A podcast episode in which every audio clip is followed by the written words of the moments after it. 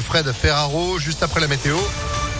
Et l'info, toujours ce point trafic pour commencer. Sandrine Ollier, bonjour. Bonjour Phil, bonjour à tous. Le périphérique nord toujours fermé à la circulation dans les deux sens. En cause un poids lourd qui a pris feu sous le tunnel de Caluire vers 10h30 ce matin. Il n'y a pas eu de blessés. L'incendie a été rapidement éteint. Les 19 automobilistes coincés sous le tunnel ont pu être évacués.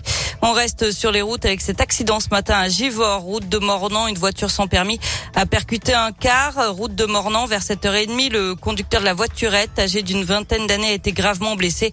Le chauffeur du car, lui, a été choqué. Et puis un accident de trottinette électrique devant la justice aujourd'hui. Un chef d'entreprise de 51 ans est poursuivi pour avoir renversé une personne âgée alors qu'elle traversait sur un passage piéton. C'était en juin dernier, place Bellecour. La victime âgée de 96 ans est aujourd'hui tétraplégique. L'homme a reconnu les faits. Il risque jusqu'à deux ans de prison et 30 000 euros d'amende. Nordal Lelandais, suspecté d'un nouveau meurtre. Selon le Dauphiné libéré, le procureur de Grenoble a confirmé qu'une enquête est ouverte suite à une lettre anonyme reçue par une association de de personnes disparues. Elle l'accuse du meurtre d'un homme d'une quarantaine d'années en 2012 dans le massif de la Chartreuse en Isère. Le corps de la victime avait été retrouvé en bas d'une falaise et les enquêteurs avaient alors conclu un décès accidentel. Une action de la CGT pendant deux jours dans la région, c'est pour s'opposer à la libéralisation du réseau TER. 60 000 tracts distribués aujourd'hui et demain dans les gares pour protester contre l'ouverture à la concurrence. Le syndicat dénonce une augmentation euh, possible du prix du billet et des retards sur les lignes.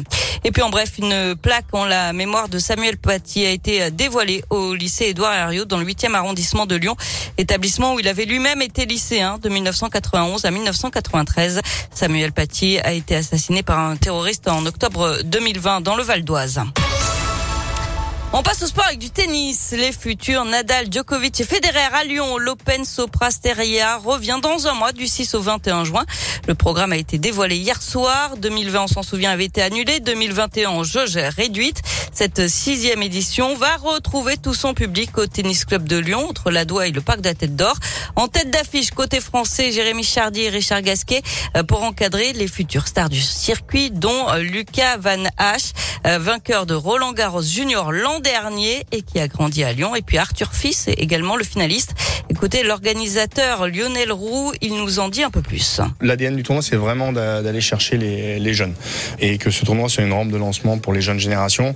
Moi qui suis ancien joueur, sur mes dernières années, j'ai joué des joueurs, et notamment Federer, dans un tournoi comme celui-ci, qui derrière, bah, on connaît l'histoire. Donc ils ont besoin de, de s'identifier par rapport à ces tournois. Donc euh, l'idée de départ, c'était de, créer ça, de faire découvrir en, avant-première aux Lyonnais les prochains Nadal, les prochains Joko, les prochains Federer de demain.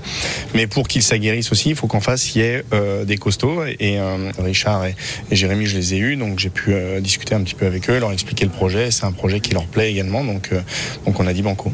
Et il y aura aussi plusieurs soirées tout au long de la semaine et des exhibitions de tennis fauteuil. L'Open Soprasteria est devenu le cinquième plus gros tournoi de France sur terre battue.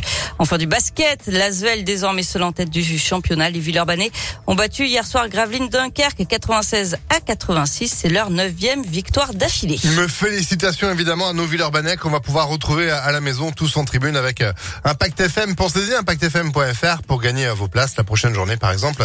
À domicile, ce sera mardi à l'Astro donc face à Cholet. Vous, Sandrine, vous êtes de demain matin. Hein. Mais oui, bon après-midi, à demain. À 6h30, bel après-midi, effectivement, avec quelques nuages. Hein.